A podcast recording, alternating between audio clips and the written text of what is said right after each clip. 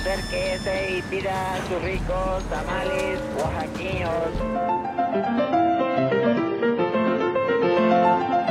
¿Quién dijo que la historia de México no podía contarse de forma entretenida?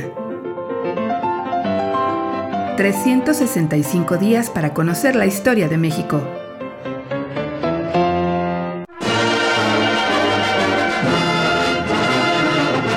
Miércoles. Al grito de guerra. El peor impuesto. Fue una de las batallas más duras que enfrentó el gobierno porfirista y no precisamente en el campo de las armas.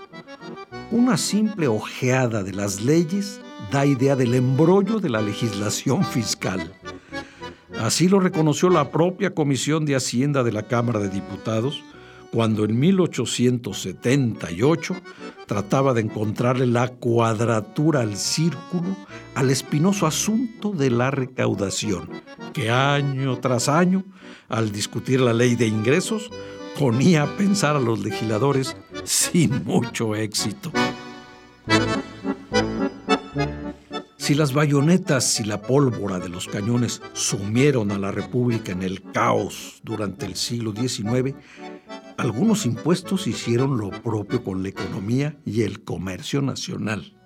Como criaturas abominables, error de los comercios y azote de los consumidores, aparecían en todo el territorio mexicano las terribles alcabalas.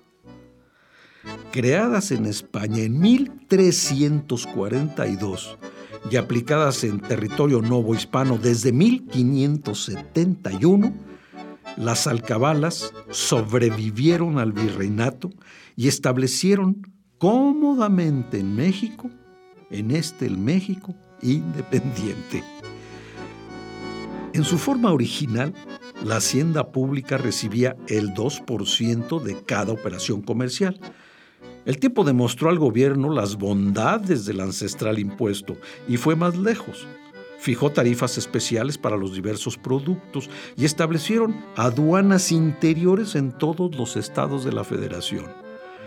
De esta forma, los gobiernos locales se encargaron de grabar las mercancías que entraban, salían o que simplemente transitaban por sus territorios.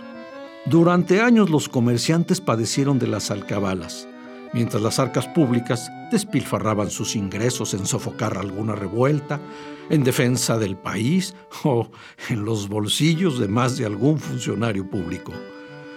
Se aplicaban de forma discrecional y esa fue, en la mayor parte de los casos, el comercio de vinos y, aguardientes, que eran los que se llevaban la peor parte. En 1942 se autorizó el impuesto del 20% al aguardiente, azúcar y mieles que se extraían de la caña dulce. Tan grandes fueron las protestas de la sociedad que el gobierno prefirió revisar su nueva ley y determinó lo siguiente.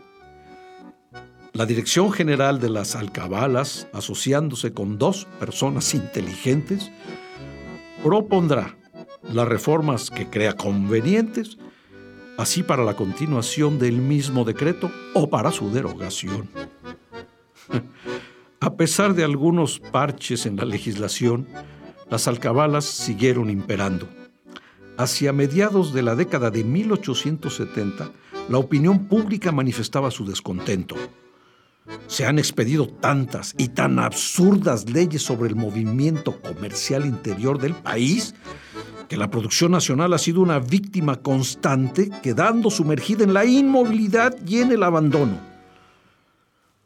Para fortuna del comercio, desaparecieron en 1896. Al grito de guerra.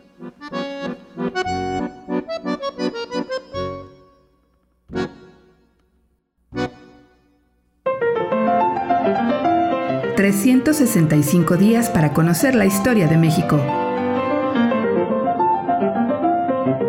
Esta es una producción de Radio Universidad de Guanajuato y la Dirección de Extensión Cultural en voz del Teatro Universitario. Serie basada en el texto de Alejandro Rosas, 365 días para conocer la historia de México.